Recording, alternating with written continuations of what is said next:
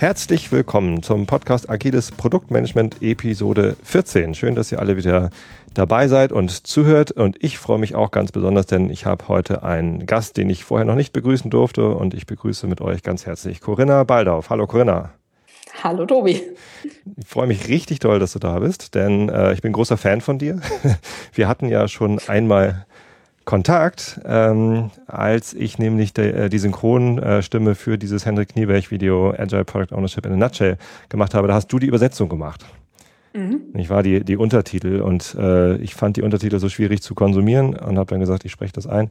Ähm, da hatten wir ganz kurz Kontakt. Äh, aber ich benutze eins deiner Tools sehr regelmäßig und zwar den Retromaten, plansforretrospectives.com. Da bin ich ständig und klicke mir Retrospektiven zusammen.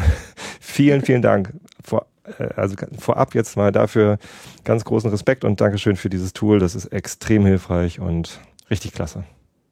So, deswegen freue ich äh, mich, dass du da bist, ja. damit ich dir das endlich mal sagen kann.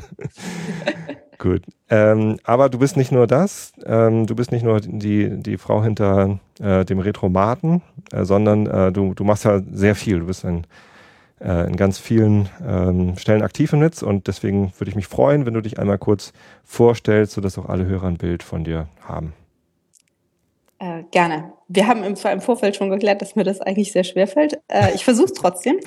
Ähm, also, wenn mich jemand kennt, dann meistens wegen des Retromaten. Mhm. Ähm, ich freue mich auch immer zu hören, wenn das Leute benutzen und denen da was, was bringt. Ich habe den ja eigentlich für mich selbst gebaut und ich benutze ihn auch selber mhm. ziemlich viel. Okay.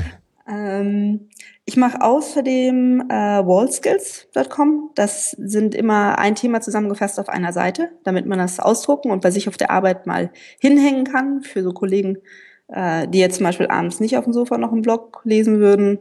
Ähm, einfach um so agiles Wissen so ein bisschen zu verbreiten. Oder auch äh, Produktmanagement-Themen sind da auch drin, sowas wie Kano-Modell oder mhm. äh, drei Horizonte. Ähm, außerdem blogge ich auf findingmarbles.com. Finding Marbles. Genau. Was für Murmeln findet man da? Äh, hoffentlich das, was ich mir so im äh, Zuge meines agilen ähm, Werdeganges zugelegt habe. Ähm, also es gibt ja im Englischen diesen Ausdruck, to lose one's marbles, have you lost your marbles? Somit hast du den Verstand verloren. Mhm. Und ich, ähm, ich denke immer, dass bei Unternehmen, die haben oft so ihre eigenen kleinen äh, Idiosyncrasies, so ihre eigenen kleinen Ticks, mhm. die du aber ja gar nicht merkst, wenn du drin steckst im System. Und wenn du von außen reinkommst, dann denkst du, hä, das ist aber komisch. Okay. Warum machen die das so? Und äh, ich möchte halt gerne ähm, die Schätze finden oder ähm, helfen, dass es runterläuft. Mhm. Als diese Sachen, ja. die so ein bisschen komisch sind. Ähm, und ich habe angefangen mit diesem ganzen Agil äh, 2010 das heißt, das sind jetzt schon so sechs Jahre. Mhm, stimmt, ich wollte gerade sagen, gerade erst, aber nee, wir haben ja schon 2016. genau, schon sechs aber Jahre. er fühlt sich an wie eben erst. Ja, ja. Aber es hat auch einiges an Lernen dabei, Doch, ziemlich ja. viel sogar. Lernkurve ist recht steil, vor allen Dingen am Anfang. Zwischen geht's. Ganz konkret, was, was machst du ähm, in, der, in der Softwarebranche? Ähm, ich habe äh, ich hab Informatik studiert und dann angefangen als UXer mhm. bei Zipgate, wo ich heute wieder bin. Okay ähm, bin, ähm, die haben, wie gesagt, im April 2010 angefangen mit Scrum und ich war dann einer der ersten Scrum Master und habe mhm. das dann erstmal gemacht. Das war sehr aufreibend und sehr äh, kräftezehrend. Ähm, deshalb bin ich zwischendurch zu einer anderen Firma gegangen, wo ich, es stand drauf Projektmanagement. Es war aber mindestens ein halber Produktmanager drin. Also mhm. ich war dann für ein Team auch PO. Ähm, weil die kein sehr starkes Produktmanagement hatten. Okay. Ähm, mhm. Und bin dann wieder zurückgekehrt zu Zipgate als Teammitglied, als ganz normales Teammitglied. Und äh, das gefällt mir immer noch ziemlich gut. Jetzt bist du wieder Entwicklerin oder jetzt bist du endlich mhm. Entwicklerin sozusagen. Ja, also damit habe ich auch 2000 mal angefangen. Noch vor dem Studium war ich mal Flash-Entwicklerin. Ah, okay. Damals, als das noch, als es man manche Sachen einfach nichts andere machen konnte als Flash. Als man noch in Flash entwickelt hat. Ja, genau. Sehr coole Sachen haben wir damals gemacht. Mhm. Ich gucke mir die heute noch, nicht über Flash noch cool. ja, es gab, es gab eine Zeit für Flash. Die ist jetzt vorbei, aber das macht ja nichts so. Gut. Ähm, das macht ja nichts. Da bin ich ja froh ja, es ist halt so, ich, ich arbeite ja für Adobe und äh, ich werde häufig darauf angesprochen, äh, was dann mit Flash sei und warum es das immer noch gäbe. Ähm, Aber also ah. da, da kann ich halt nichts zu sagen, weil ich gar nicht im Flash-Team bin. Also ich habe mit der, mit der Flash-Entwicklung nichts zu tun. Das war ja weit vor mhm. meiner Zeit. Ähm, und deswegen ähm, versuche ich mich da mal rauszuhalten. Aber, es, aber, es, aber, das Interessante ist, es gab ja eine Zeit für Flash. Es gab eine Zeit, wo, wo Flash genau das Mittel der Wahl war, um bestimmte Sachen zu tun, die man anders nicht tun konnte. Mhm, ja. Eben. Naja. Okay, also du warst Scrum Master, Product Owner und bist jetzt Entwicklerin. Genau. Finde ich total Aber cool, ich weil du alle drei ziemlich viele Texte. Weil du alle drei verschiedenen äh, der, der, der Standardrollen sozusagen eingenommen hast. Mhm. Und du schreibst viele Texte, das heißt, du äh, bist aus, dem, aus der Metaebene nicht rausgegangen, nur weil du jetzt Entwicklerin bist? Also ich bin zurückgekehrt in die Firma, um nochmal äh, als Entwicklerin zu machen, weil ich festgestellt habe, ich bin eigentlich am glücklichsten gewesen als Entwicklerin. Aber äh, ich also äh, ich merke dann doch, dass ich an bestimmten Bereichen einfach scheitere, dass mir ähm, vor allen Dingen im Backend Sachen fehlen, die ich bräuchte, um äh, richtig effektiv zu arbeiten. Mhm. Und deshalb mh, hm, bin ich dann mehr so auf den auf die Texte ausgewichen, sage ich mal. Also so Websachen, vor allen Dingen Oberfläche, das ist äh, das ist kein Problem, aber in die Tiefe hakt es dann doch. Und das ist schade. Mhm. Aber äh, ich glaube, irgendwann muss man auch einen Cut machen und sagen, okay, es gibt aber auch Sachen, die ich richtig gut kann und dann mache ich lieber die. Na klar, also es ist ja nicht so, dass jeder alles können muss. Wäre ja Quatsch. Gut, jetzt ähm, können wir dich, glaube ich, einschätzen, was du so machst. So, ähm, wir haben uns auf ein Thema geeinigt, äh, mhm. das da lautet, der Product Owner in der agilen Transition.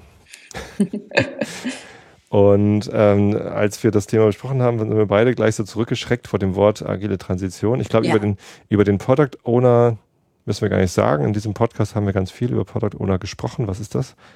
Ähm, wer äh, sich das für sich nochmal definieren möchte, mag die 13 Episoden vorher hören. Das ist ja Episode 14. Ähm, oder, oder möchtest du noch irgendwas hinzufügen zu dem, was hier bisher gesagt worden ist? Mm, nee. Nee, ähm, ich glaube, das kann man so stehen lassen. Kann man, kann man so stehen lassen. Äh, ist halt sehr vielschichtig und äh, sehr, so eine sehr holistische Rolle irgendwie. Mm, ja, macht, auf jeden Fall. Der macht halt sehr viel. Ähm, und ähm, agile Transition ist aber ein Begriff, über den, sich, über den man mhm. sich trefflich nochmal unterhalten kann. ja. ähm, genau, und wir sind beide so zurückgeschreckt vor dem Begriff Transition. Warum ja. denn eigentlich? Gut, ich habe ihn, ich hab ihn ja zuerst benutzt. Das liegt aber daran, dass mir ein richtig guter Begriff immer noch fehlt. Mhm. Also Transformation gibt's ja auch Adoption, also Deutschen macht's ein bisschen weniger Sinn. ähm, Journey. Mhm. Aber ich glaube, was die meisten Leute stört, ist, dass diese Worte alle gemein haben, dass sie so ein, dass sie so klingen, als hätten sie ein Ende, mhm. aber sie haben kein Ende. Man ist nicht wirklich fertig. Man wird immer besser, aber man ist nicht fertig. Genau, Transition klingt wie etwas, was beginnt, dann transformiert sich etwas oder dann, dann geht etwas von einem Zustand in den anderen über und dann bleibt es da und ist fertig. Mhm. Das ist in der agilen Transition nicht der Fall. ja. Also in den seltensten Fällen. Und ich, ich habe schon, ich hatte mich sogar mal beworben auf eine Stelle als Agile Transition Manager. Oh. ich glaube, die, ich bin es nicht geworden. Äh, ähm, aus, aus in, in, ich weiß gar nicht, im beiderseitigen Einverständnis. Ähm, zumindest hatte ich mich dann für, doch für eine andere Stelle entschieden und ich glaube, die, die entsprechenden Leute waren noch nicht unglücklich, ähm, denn es stellte sich schon so raus, es, es ging um eine Rolle, wo ähm, ja, die Erwartung bestand, dass, dass man ein Projekt macht und hinterher ist es dann irgendwie agil und dann sei man mhm. irgendwie fertig. So, durchaus lang angelegt. Irgendwie so zwei mhm. Jahre war, glaube ich, so die Erwartung, dass es zwei Jahre dauert. Ähm, und was danach sei, hätte man natürlich noch gar nicht. Also das, ist, das war keine Stelle für zwei Jahre, aber es war so die Ansage, in zwei Jahren schauen wir dann mal, wo wir sind. Mhm. Was ja durchaus eine gute Idee ist, zu schauen, wo man ist. Aber ich fand die, fand ja. die Idee, dass man zwei Jahre lang transformiert und, und dann ist genug transformiert, die fand ich halt schon immer skurril. Aber was ist es denn dann? Ich meine, wenn so viele Leute drüber reden, muss ja was dran sein. Wo, wo kommt denn der Begriff her? Also es gibt ja einen Bedarf, etwas zu beschreiben, was wir jetzt agile Transformation nennen oder Transition. Ich würde vermuten, dass es daher kommt, dass man halt diesen, also gerade eine Einführung von Scrum ist sehr disruptiv. Das heißt, da ist erstmal alles anders als vorher. Und ich glaube, man braucht vor allen Dingen für diese Zeit ein Wort, also für diese Anfangszeit. Mhm. Genau. Wenn es jetzt dann halt mal losgeht. Und das ist ja auch die, wo die meisten Leute nicht so richtig genau, äh, nicht wissen, wo es lang geht jetzt mit ihnen und äh, wie sich dann jetzt alle Rollen im Team zusammenfügen und so. Und für diese Anfangsverwirrung braucht man, glaube ich, auf, da ist der Bedarf nach einem Wort groß und erst sehr viel später also am Anfang hat mich der Begriff Transformation oder ich weiß ehrlich gesagt, ich glaube, wir haben Transition gesagt, äh, der hat mich überhaupt nicht gestört, weil mir auch gar nicht klar war, dass man halt nicht fertig wird damit. also am Anfang weiß man das einfach nicht. Nee, richtig. Sondern da denkt man, ja, wir machen das jetzt und dann irgendwann können wir alles Scrum und dann ist gut. Ja, und ich glaube, äh, es, es hat auch was damit zu tun, ähm, dass man es gar nicht wissen konnte, weil das, was man vorher gemacht hat, im Wesentlichen mhm. Wasserfall und Top-Down-Management und äh, und Vorausplanung über Jahre hinweg mit Gantt-Charts, wo genau festgelegt ist, wann welche Meilensteine erreicht werden äh, und was am Ende äh, herauskommen muss mit so viel hundertseitigen ähm, Anforderungsbüchern. Das, das ist ja das, was man vorher gemacht hat.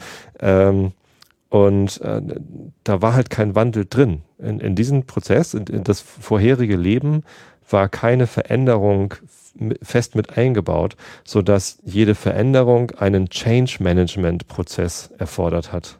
Ja. Das ist ja auch ähm, so ein. Begriff aus der anderen Welt, Change Management.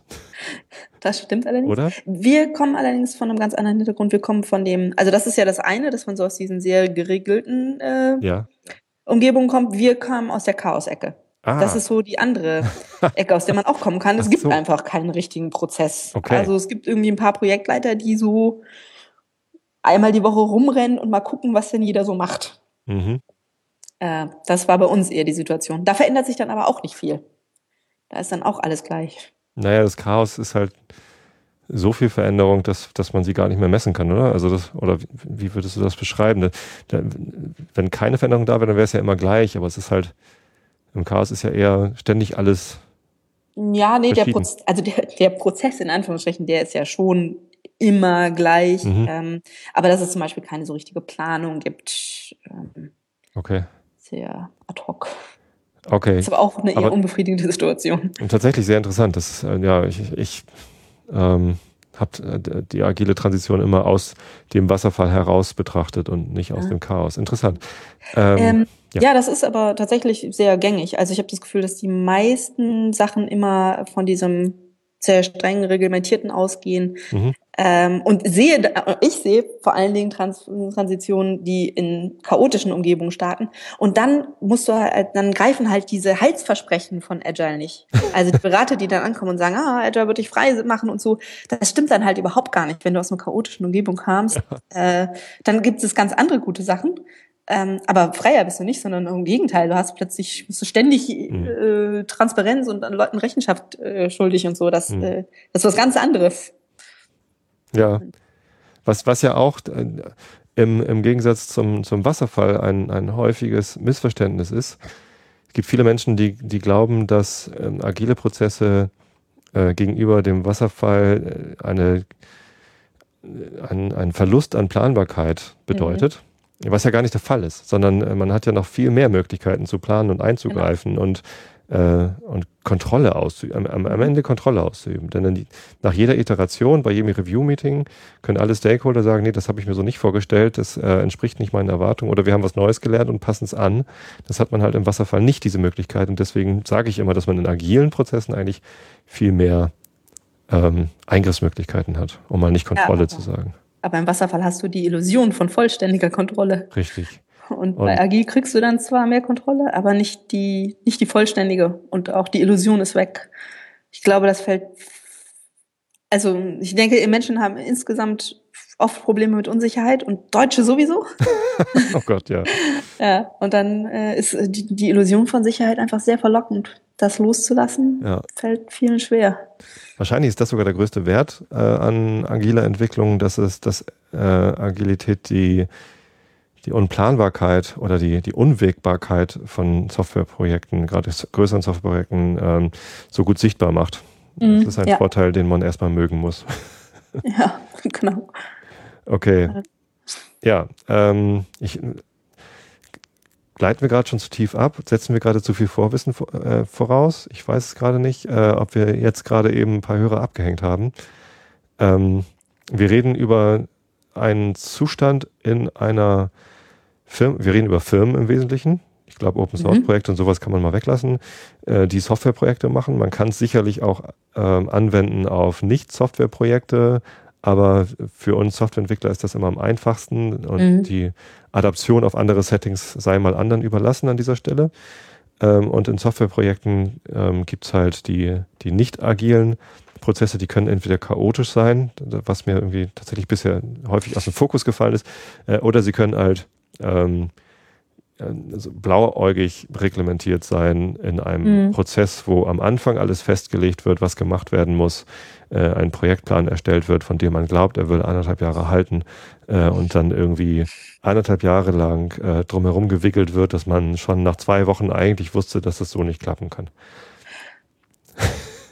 Sehr schön zusammengefasst. ähm, und äh, agiles Softwareentwicklung bedeutet halt, dass man äh, in äh, kurzen Iterationen arbeitet und regelmäßig gemeinsam draufschaut, äh, ob das Geschaffte schon Wert hat. Also man, man, man soll halt nach jeder Iteration etwas liefern, was schon Wert hat. Natürlich nicht den vollständigen Wert, aber einen kleinen. Mhm. Und ähm, anhand dieses Wertes versucht zu lernen, ob man auf dem richtigen Weg ist oder ob man den Weg anpassen sollte. Habe ich das richtig zusammengefasst? Nicht schlecht. Auf jeden Fall. Sehr kann, gut. Ich kann es noch. Und ähm, ja, jetzt ist äh, die, die Transition ist halt die, der Übergang vom einen äh, in das andere, in das Agile. Und wir, wir sträuben uns äh, gegen das Wort agile Transition, weil es so klingt, als sei man irgendwann fertig. Aber warum ist man denn nicht fertig? Oh, es, äh, um so mit Hornbach zu sagen, es gibt immer was zu tun. Ich bin hier, ja, ich bin hier. Genau. Ähm, es gibt immer was zu tun und, und, das, das Inhärente an agilen Prozessen ist, dass sie nie äh, feststehen, sondern äh, man macht nicht nur das nach jeder Iteration das Review-Meeting, wo man fachlich prüft, mhm. entspricht es den Erwartungen und ähm, passen wir den Plan an, sondern es gibt auch noch die Retrospektive, ähm, das Meeting, wo das Team sich anguckt, äh, was haben wir denn, wie haben wir denn so gemeinsam äh, gearbeitet und wie können wir noch besser zusammenarbeiten, um noch effektiver, effizienter, schneller oder lustiger zu sein. Ähm, weil es geht natürlich auch immer um Spaß und also oh. Motivation letztendlich. Ja, also ja. ist nur ist nur ein äh, Teilaspekt davon. Die Effizienz ist natürlich äh, äh, noch wichtiger und ja. ja. Gut, und, und durch dieses ähm, eingebaute, diesen eingebauten kontinuierlichen Verbesserungsprozess mhm. Der agilen Prozesse. Äh, äh, am sichtbarsten durch Retrospektiven, ja. aber durch das Mindset, das man irgendwann erreicht, wenn man wenn man sich an das, das agile Arbeiten gewöhnt hat, äh, passiert das eben nicht nur in der Retrospektive, sondern mhm. eigentlich andauernd, dass man andauernd hinterfragt, Moment mal so, wie wir es jetzt gerade machen, ist das so am besten oder können wir es anders machen? Hat man so einen beständigen Wandel mit drin. Mhm. Ja. Genau. Ich denke auch an der Retrospektive wird es sichtbar, aber man macht es dann trotzdem auch an ganz vielen mhm. Ecken. Also im Zuge so einer äh, agilen, ich nenne das jetzt einfach Transition, weil wir kein besseres Wort haben, mhm. ähm, gewinnen ja normalerweise alle Leute mehr Verantwortung. Also ja. bis auf die, bis auf jetzt vielleicht Manager, die vorher Entscheidungen allein getroffen haben, die geben halt ein bisschen welche ab. Das heißt, im Laufe dieser Transition wird man noch immer mehr Herr über sein eigenes Schicksal. Das heißt, es kommt auch immer mehr in den eigenen Einflussbereich. Also Dinge, über die man früher nie gedacht hätte, dass man da mal was ändern kann, die werden dann halt irgendwann machbar und mhm. erreichbar. Und dann geht man natürlich auch eher hin und versucht, die zu ändern, wenn man denkt, ist da es jetzt eine Chance. denn so, dass man Verantwortung gewinnt oder ist es mit der Verantwortung ähnlich wie mit der Planbarkeit? Dass, oder der Unplanbarkeit, der, der Unwägbarkeit, ähm, dass, dass das, die Verantwortung eigentlich vorher schon da war, man sie aber gar nicht sichtbar gemacht hat und sie dadurch nicht wahrgenommen worden ist. Ähm, okay, ist Verantwortung da jetzt das richtige Wort? Ähm, also ich glaube, sagen wir lieber Verantwortlichkeit Aspekte. als Verantwortung. Ähm, also es gibt es gibt ja immer so Leute, die einfach Kram machen, ne? Mhm. Die, die halt einfach losgehen und wo andere Leute halt die nicht machen würden, weil die irgendwie gegen die Regeln sind oder es nicht so richtig klar ist, was eigentlich die Regel ist. Und die damit auch total durchkommen und super fahren. Ähm, und andere Leute ähm, sind halt zurückhaltender, die machen das nicht. Ähm, insofern äh, ist ein Teil dieses, ähm, ähm, du hast die Erlaubnis, sogar die Aufforderung, Sachen zu ändern. Also das ist eine Mindset-Frage. Da muss ich gar nicht unbedingt die Regeln ändern. Aber äh, beim anderen ist es auch, wenn ich weiß, das ist eine Entscheidung, die nur der Chef fällt, da kann ich alle höchstens beraten. Gut, dann kann ich halt äh, hingehen und äh, versuchen, da meine Meinung für meine Meinung Lobbyarbeit zu machen. Ähm, aber insofern hat es auch eine royale äh, Komponente, wenn diese Macht, diese Entscheidungsbefugnis dann halt übergeht auf so ein Team, ihr könnt das ab jetzt selbst entscheiden, dann ist es auch ganz real, finde ich. Mhm. Verantwortung dann übergegangen ja. oder Entscheidungsbefugnis, sagen wir so. Ja, ja. Ich, ich, ich meine nur, dass die, die Verantwortlichkeit, dass die auch vorher schon eigentlich bei den Teams lag, die was umgesetzt haben, ähm, dass, dass mhm. es nur nicht, nicht explizit gemacht worden ist und dass der Chef dadurch, dass er durch dadurch, dass er der Chef war ähm, und die Verantwortung getragen hat, ähm, da vielleicht eher noch im Weg stand, dem Team klarzumachen, dass sie ja eigentlich, ich meine, der, der es macht, der, der trägt Verantwortung, weil er es eben macht. So. Ähm, ich habe manchmal die Erfahrung gemacht, dass es, äh, also dass du halt die Dresche bekommst, ja. äh, wenn es schief geht, aber nicht unbedingt ähm, aber manchmal nicht die Entscheidung treffen darfst, die du treffen müsstest, um, hm. um es eben nicht gegen Wand fahren zu lassen. Ja, also insofern. Entscheidungsfähigkeit ist, ist, natürlich noch was anderes als Verantwortung. Also dass, dass man Entscheidungen treffen darf mhm. und umsetzen darf, ist nochmal wieder dann. Das stimmt, ja, genau. Und, und das, also insofern das verschiebt sich tatsächlich durch die agile Transition mangels besseren Wortes. Mhm. Ja, das ist das recht. Mhm. Gut. So. Und. Wo ist da jetzt der Product Owner? Ja, ich lasse uns noch kurz bei der agilen Transition bleiben, ja, okay. denn äh, das ist ja vielleicht wirklich etwas, was sich irgendwann abschließt. Also dass dieser, dieser Kulturwandelprozess von äh, die da oben tragen die Verantwortung und fällen die Entscheidungen hin zu wir sind alle auf einer Augenhöhe und müssen mhm. nur aus, äh, äh, ausreichend viel miteinander sprechen. Mhm. Ähm, es geht ja auch gar nicht darum, diese, diese Pyramide der alten Welt, wo oben entschieden wird und unten umgesetzt wird, so wie es seit Taylor äh, irgendwie in der Wirtschaft akzeptiert war. Diese soll ja nicht auf den Kopf gestellt werden, so dass die Entwickler auf einmal entscheiden und die da unten dann die, die Manager das irgendwie äh, nur noch durchwinken müssen, sondern es geht ja darum, ähm, alle auf Augenhöhe zu bringen. Letztendlich sind es alles erwachsene Menschen, einige mhm. mit mehr Erfahrung, andere mit weniger Erfahrung, äh, abhängig von der, von der jeweiligen Domäne und, und das zu einem sinnvollen Miteinander zu entwickeln, ist ja, mhm. ist ja richtiger, als die Pyramide auf den Kopf zu stellen. Also die Pyramide abzubauen und in ein Planschbecken, Bällebutton zu wandeln, keine Ahnung. Äh, genau. Und ist das nicht irgendwann abgeschlossen? Ähm, tatsächlich würde ich dir nicht unbedingt zustimmen. Ich glaube, dass es aus diesen Pyramiden in vielen Fällen gut tut, flacher zu werden. Mhm. Dass es äh, Sachen, also dass es Leute gibt, die ähm, die eher hindern, also qua ihrer Position, nicht weil mhm. die nicht wegen der der Menschen, die da sitzen, sondern wo die Position einfach hm, eher so eine Kommunikationshindernis ist, dass man okay. jetzt immer mhm. über dieses Bottleneck, über diese Position äh, kommunizieren muss. Ja. Ähm, ich habe ja gesagt, ich war zwischendurch bei einer anderen Firma. Ich bin bei der anderen Firma unter anderem auch deshalb weggegangen, weil ich gedacht habe, so, dass ich da bin und ziemlich viel zu tun habe, das war Ausdruck einer Dysfunktion in mhm. diesem, dass ich da immer so eine Schnittstelle war von Leuten, die besser direkt miteinander geredet hätten. Mhm. Das hätte dem Produkt und der Situation gut getan. Insofern finde ich, kann man die Pyramide ruhig mal auf den Prüfstand stellen. ähm, jetzt habe ich eine Ursprungsfrage leider vergessen. Dass es natürlich weiterhin noch äh, Leute gibt, die ähm, Verantwortung im Sinne von Accountability tragen müssen. Ne? Mhm. Also Responsibility, Verantwortung, Umsetzungsverantwortung. Ähm, da, da bin ich durchaus der Meinung, dass die Pyramide einfach weg kann. Äh, Accountability im Sinne von Rechenschaftspflichtigkeit, beziehungsweise ähm, ja, die, die, äh, Single Ringable Neck zu sein, ähm, ja. das, das gibt es halt weiterhin, auch in agilen Systemen. So, und das, ähm, das hat, hat dann nur halt eine andere Auswirkung. Denn die Accountability in einem, in einem agilen System äh, bedeutet eher, dass, dass es eine Verantwortung ist, allen Beteiligten möglichst klar zu machen, unter welchen Rahmenbedingungen der Approver denn damit dann ähm, glücklich ist. Ja, und die Frage, die, die ich hatte, war, ähm, ob dieser Prozess nicht irgendwann abgeschlossen sein kann, dass man quasi die Pyramide umbaut zu einem ähm, Auditorium. So auf Augenhöhe. Äh, auf ähm, Augenhöhe.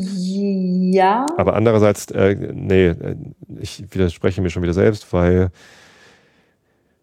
das Auditorium kann halt dann jederzeit noch in ein Planschbecken oder in ein Bällebad umgebaut werden. Und was es dann am Ende sein soll, was der Firma am besten hilft, ähm, ändert sich halt auch anhand der Rahmenbedingungen.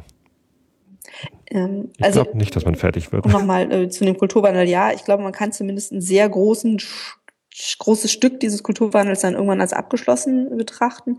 Äh, dann muss man aber schon auch immer so ein bisschen aufpassen, dass es nicht zurück irgendwie äh, degeneriert. Mhm. Äh. Genau, man darf nicht zurückfallen, man darf aber auch nicht ähm, in Stillstand geraten und denken, wir sind ja jetzt mhm. agil und wir lassen jetzt alles so, wie es ist, weil es gerade toll läuft. Ja. Ja, ja, ja. Ähm, ich hatte im Vorfeld irgendwie noch vorgeschlagen, Agile Ignition als äh, Begriff dafür zu nehmen und du warst spontan begeistert. Ich hatte mhm. den Begriff allerdings auch schon gegoogelt und nur so Beratersprech-Webseiten gefunden. Ähm, Ignition ist, glaube ich, ein Begriff, der auch gerne mal zu, zu Verkaufszwecken benutzt werden sollte. Und ich glaube auch nicht, dass wir den Begriff coinen sollten. Was, was heißt coin auf, Englisch, auf Deutsch? Äh, Münzen, äh, das prägen, prägen, prägen. sollten. Äh, ähm, nee, sollten wir nicht, ne? Ich glaube, der ist vor allen Dingen auch Ignition. Also Ignition bedeutet Zündung, mhm. so wie jetzt ähm, so ein, der Funke, der dann die Zündung macht. Ähm, ich glaube, der ist auch ein bisschen zu unbekannt in Deutschland. Wird schwierig. Stimmt. Schwieriger als Agile Zündung. oder Transition oder Transformation. Ja. Die gibt's alle auch auf Deutsch. Und die Zündung der Rakete ist auch so ein äh, abgelutschtes.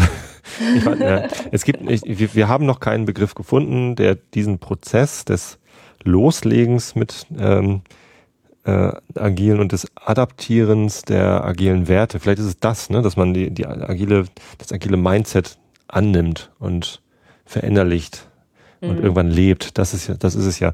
Wir haben immer noch keinen Begriff dafür gefunden. Ja. Aber du hast vollkommen recht, lass uns drauf kommen. Was bedeutet diese Veränderung für den Product Owner? Ich glaube, das kommt ein bisschen darauf an, was der Product Owner vorher für eine Rolle hatte. Gab es die vorher also, schon? Ob es tatsächlich, also ob es ein Produktmanager war oder äh, jemand, der ähm, von der von der Domänenfach-Business-Seite kommt. Äh, bei uns zum Beispiel waren das die Projektleiter. Mhm. Die macht man ja sonst oft zu Scrum Mastern. Bei uns sind das die, und das war auch die richtige Entscheidung, glaube ich immer noch, ähm, sind das die Product Owner geworden ähm, weil die Projektleitung im Grunde daraus bestand, sich ein Feature zu überlegen und dann eben rumzurennen und Leute zu koordinieren. Mhm. Äh, insofern war das äh, der richtige, äh, der richtige Match für diese Rolle. Ähm, ja, aber es kommt sehr darauf an, was du vorher halt gemacht hast. Genau. Die Verantwortlichkeit, die ein Product Owner hat, hatten wir schon gesagt, die ist halt sehr vielgestalt und divers. Und ich glaube, in den meisten Situationen ist es so, dass die diese Rolle vorher einfach nicht da war, weil die Verantwortlichkeiten auf ganz viele verschiedene Rollen verteilt waren.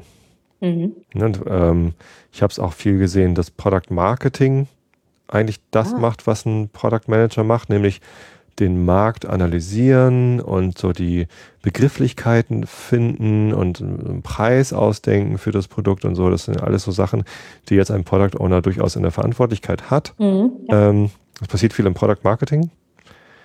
Ähm, natürlich das klassische Product Management, da, da steckt irgendwie viel drin mit irgendwie, ja, Features beschreiben und so.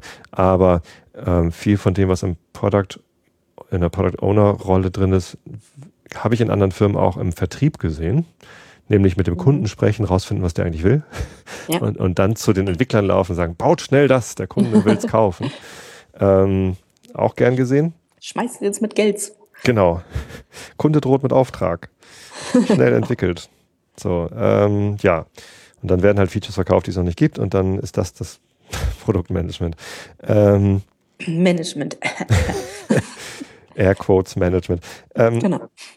Und ja, genau. Und die Product Owner Rolle, ich glaube, das ist dann der, der größte Wandel durch die agile Tradition, dass äh, da viele Verantwortlichkeiten aus unterschiedlichen Rollen in einer Rolle zusammengefasst werden. Mhm ich glaube, es kommt auch, also wie die Rolle des Product Owners dann quasi ausgeschaltet ist, das kommt dann auch immer sehr auf die Einzelperson an und auf das, was das hoffentlich auf das, was das Team gerade braucht. Hm. Also je nachdem, ob ich jetzt eben gerade jemanden brauche, der sich neue Ideen beim Kunden holt und mit denen beschäftigt oder ob ich äh, jemanden brauche, der ähm, ein bisschen technischer ist oder jemanden, der mir den Markt passiv analysiert. Also es ist alles, äh, finde ich, kommt so ein bisschen drauf an. Es gibt äh, durchaus ja auch so UX-Aspekte. Manche, mhm. also ich kenne auch Product Owner, die haben dann keinen Designer oder User Experience Menschen im Team. Dann machen die selbst ein bisschen was davon. Mhm. Oder äh, User-Tests habe ich auch schon POs gesehen, die das machen. Also sehr vielfältig. Also niemand macht alles, aber ganz unterschiedliche Aspekte. Das macht es aber auch so spannend, finde ich. Richtig, äh, das, das ist sehr interessant, genau. Das hängt sehr vom Setting ab. In dem 15 Minuten Video von Henrik Nieberg, das du übersetzt und ich eingesprochen habe, mhm. das, ähm, das, da klingt es so einfach und, und logisch. Ähm, aber es wird auch schon ein bisschen deutlich, ähm, wie, wie, wie komplex das dann doch werden kann. Und weil halt jedes Team anders ist und jedes Produkt anders ist, äh, ist die, ist der Schwerpunkt der Anforderungen für den PO auch überall verschieden. Das stimmt.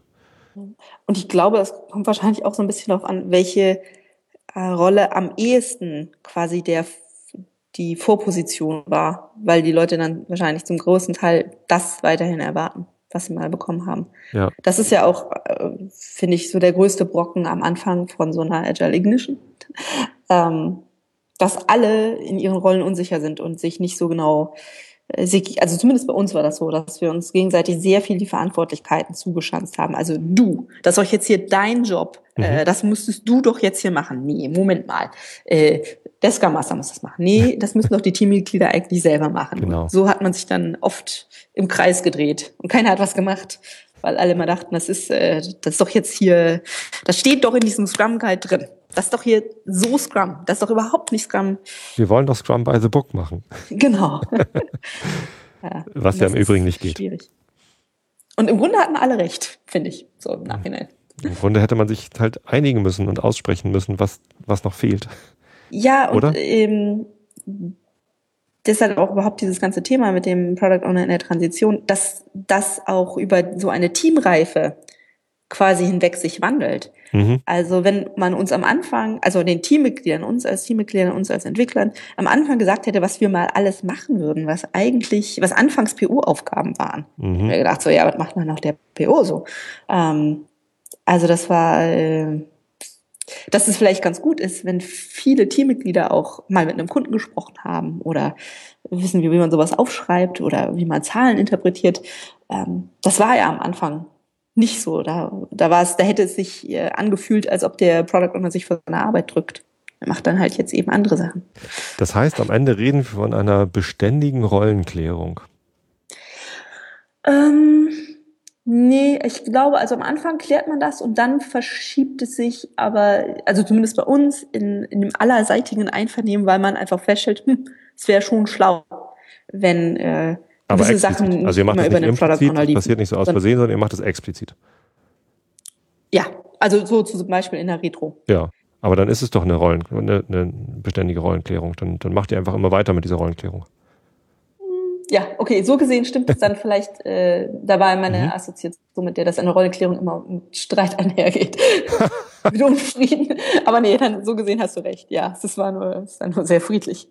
Richtig, also und genau, Streit um die Rollenklärung, gutes Thema. Ähm, ich glaube, die, diese, diese Vielschichtigkeit des, der Aufgaben oder der Aufgabenfelder eines Product Owners, die führt halt häufiger mal zu Streit, um, um zu ähm, sicherzustellen, was, was gehört denn alles dazu. Äh, das heißt, anfangs oder gerade in den, in den frühen Phasen einer Transition, ähm, während der Zündung, da, da gibt es halt dann auch Feuer und da ähm, da ist es halt ganz wichtig, dass man immer wieder die Rolle hinterfragt und nochmal explizit klärt, was kann man von ihm alles erwarten. Denn mhm. ich, ich glaube, wir müssen uns nie Sorgen darum machen, dass irgendein Product Owner auf der Welt sich jemals langweilt oder, oder nichts zu tun hat. Das ist mir noch nicht untergekommen, sondern ja. es ist eher immer so, dass der Product Owner zu viel auf der Pfanne hat und ähm, bestimmte Sachen dann einfach immer liegen bleiben. Ich kenne auch viele Product Owner, die mehr als ein Team haben. Ja. Habe ich auch schon gesehen. Äh, hielt ich immer für eine Katastrophe. Es reicht vollkommen aus, wenn ein Product Owner ein Team hat. Mhm. Siehst du das auch so? Äh, ich finde das auch äh, wünschenswert. Aber ähm, bei uns ist es tatsächlich anders. Viele Product Owner haben. Naja, nee, wobei, nee, es geht jetzt. Wir haben jetzt mehr Product Owner. Jetzt ist die Quote langsam mehr eins zu eins als eins zu zwei. Toll. Ähm, aber ich sehe das halt auch, dass die meisten Product Owner mit einem Team äh, da ausgelastet wären. Ja, genau. So, und wenn man dann mal über die Rolle spricht und sich zusammensetzt, ähm, das macht man dann leider meistens erst, wenn es irgendwo schief läuft. Besser ist es, wenn man das regelmäßig gerade am Anfang macht, äh, um, um äh, das Schieflaufen zu vermeiden. Ja. Ist, glaube ich, echt ein, ein, guter Ratschlag, oder? ich, das, ich glaube, das ist so generelle Weisheit, die sehr schwer actionable ist. Schwer actionable? Dafür, also dafür müsste man es ja erkennen. Also, dass es, dass es schief läuft. Naja, aber wenn wir sagen, die, die Rolle des Product Owners, die ja leider auch im Scrum Guide nicht besonders gut beschrieben ist. Das war ja der mhm. Ausgangspunkt meines Podcasts überhaupt, dass, dass es einfach zu wenig Literatur und vor allem zu wenig deutschsprachige Literatur gibt, äh, die die Rolle des Product Owners beschreiben. Und es gibt einen Grund dafür, dass das so ist, denn sie lässt sich nicht so einfach beschreiben, weil sie zu viel Gestalt ist. Mhm. Ähm, und wenn man sich sagt, okay, wenn ihr agil arbeitet, macht einfach regelmäßig und am Anfang umso häufiger eine mhm. Rollenklärung Product Owner. Mhm. dann ist das äh, aber das gilt eigentlich nicht nur für den Product Owner. Also es gibt, äh, sorry, wenn ich jetzt den Retromaten äh, hinzuziehe, aber da gibt es eine ganz äh, tolle Aktivität, die gerade am Anfang für Teams sehr gut ist, dass man einfach nur, äh, ähm, was meine Teammitglieder von mir erwarten können. Das mhm. hat man dann oben auf dem Blatt. Dann klappt man es um und dann können auf die andere Hälfte, das gibt man dann so im Kreis, ne? Okay. Ähm, können dann alle hinschreiben, was sie von dir erwarten. Und so kann man wenigstens einmal die, die Erwartungen klären, die alle aneinander haben. Äh, und dann gegebenenfalls natürlich auch sagen, oh, das sehe ich jetzt aber hier gar nicht als meinen Bereich. Ähm, das wäre auch eine super Übung für einen Lift-Off. Mhm. Also, dass man tatsächlich zum Projektstart äh, oder wenn ein neues Team sich formiert, dass man dann da mal ein, zwei Tage investiert. Oder je nachdem, wie lange das dann angelegt ist. Also für drei Jahre kann man sicher auch mal eine Woche verbraten. Ähm, dass man solche Sachen alle explizit macht. Also was ist eigentlich die Vision für dieses Produkt und dann auch die Rollen klären kann.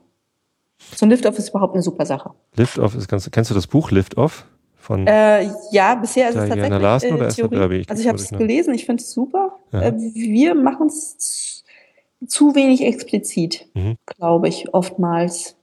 Also es wäre, das sind ja oft so Sachen, die dann in den Retrospektiven auffallen, dass man die offenbar am Anfang nicht so richtig gemacht hat und die man dann versucht zu kitten. Mhm. Ja, ähm, ich habe das Buch noch nicht gelesen, äh, aber mhm. ich habe sehr viel Gutes darüber gehört und werde es auf jeden Fall noch lesen, bevor ich das nächste Mal ein Team starte. ja, ich äh, würde mich freuen, dazu zu hören, wie es dann funktioniert hat. Mhm, genau, so. Und die, die Maßnahme, die du aber eben äh, gemeint hast aus dem Retromaten, heißt Expectations, ne? Das ist Nummer mhm, 62. Genau. Und äh, ja, genau, die sollte man regelmäßig einpflegen. Stimmt, die kann man auch tatsächlich so alle halbe Jahr, dreiviertel Jahr, einmal pro Jahr machen, weil sich das ja auch verändert. Mhm. Ich arbeite ja mit den, mit den Leuten, die alle verändern sich, ich verändere mich. Und äh, tatsächlich erwarten, äh, verschieben sich dann auch manchmal die Erwartungen. Mhm. Gut. So, das hilft jetzt, glaube ich, schon mal so ein bisschen für den Product Owner in der agilen Transition. Haben wir noch irgendwelche weiteren Tipps, was, worauf er achten soll oder was irgendwie relevant für ihn ist? Mm, ich, ich glaube ganz generell also außer die Leute, die dazu neigen, äh, ständig, äh, die so einen kleinen Helferkomplex haben und alles an sich reißen und nicht Nein sagen können. Ich glaube, wenn ich ein frisches Team habe, dann würde ich eher zu viel machen, um erstmal äh, Credibility aufzubauen, mhm. und, äh, dass mein Team nicht denkt, ich drücke mich vor der Arbeit und dann langsam versuchen, Teile von dem von der Arbeit abzugeben wenn ich, wenn sich alle ein bisschen eingespielt haben und dann dieser Verdacht nicht mehr entsteht, dass man sich nur für der Arbeit drückt, sondern dass es im Gegenteil gut ist, wenn man sich nicht zum Single Point of Failure macht mhm. und seine Schnittstellenarbeit so verteilt. Okay. Ja, ein Reifeprozess. Ja. Letztendlich. Sehr schön. Gut. Ich glaube, dann haben wir es soweit, was den PO in der agilen Transition angeht. Wir haben leider immer noch keinen Begriff gefunden, der, der besser passt als Transition. Ähm, aber vielleicht finden wir alle gemeinsam was. Also die Hörer können ja hier mal gerne kommentieren oder uns per Twitter anschreiben. Dich kann man, wie kann man dich überhaupt erreichen? Das kannst du vielleicht nochmal sagen. Am besten auf Twitter, äh, at findingmarbles. Mhm. Sonst per E-Mail, das steht dann auf meiner Webseite. Also es ist einfach corinna at finding-marbles.com. Super, genau. Und ähm, vielleicht bekommen wir ähm, von den Hörern einen, einen den Begriff. Den Begriff vorgeschlagen, der dann so stark resoniert, dass er geprägt wird. Das wäre super. Vielleicht gibt es ja einen super deutschen Begriff, ja, auf den wir nur nie äh, kommen. Da können sich die Engländer selbst eine Übersetzung ausdenken. das wäre es doch. Okay. Gut, dann danke ich dir, Corinna. Ja, vielen Dank. Es hat sehr viel Spaß gemacht. Und ich danke euch Hörern fürs äh, Zuhören und wünsche euch allen viel Erfolg bei der agilen Transition. Tschüss. Tschüss.